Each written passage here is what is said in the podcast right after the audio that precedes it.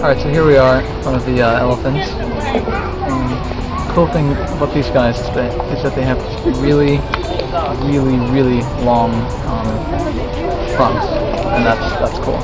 And that's pretty much all there is to say. No primeiro vídeo do YouTube vê-se um jovem num jardim zoológico a chamar a atenção para os elefantes. Um vídeo pouco auspicioso, como admite João Canavilhas, professor de comunicação na Universidade da Beira Interior, mas que demonstra uma das vantagens mais importantes do YouTube.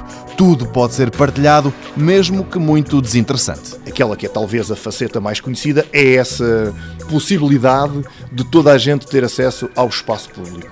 Eu tenho algo para dizer e vou dizer. De certa forma, funciona também como uma porta de entrada para o Star System. No YouTube eu coloco um conteúdo, espero, tenho a expectativa que alguém o veja e a verdade é que isso acontece. A diferença é que, muitas vezes, alavancado nos mídias tradicionais. Há muitos conteúdos que estão ali que só são conhecidos porque de repente o mídia tradicional o vê.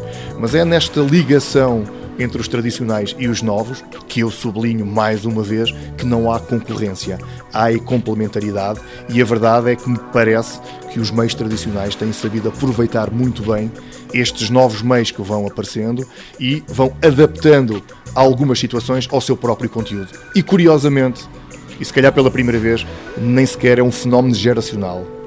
É um fenómeno que é socioeconómico e socioprofissional.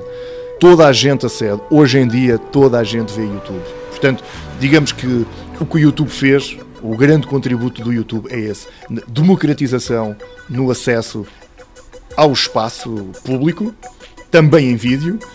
Por outro lado, quebrar um pouco esta barreira etária, digamos assim, eh, de consumo de, de conteúdos e, por outro lado, foi de alguma forma provocar alterações naquilo que é o meio de comunicação mais forte, a televisão, obrigando-a a, adaptar-se a uma nova realidade. O YouTube celebrou em 2010 5 anos, tempo suficiente para mudar o mundo e mudar os nossos hábitos.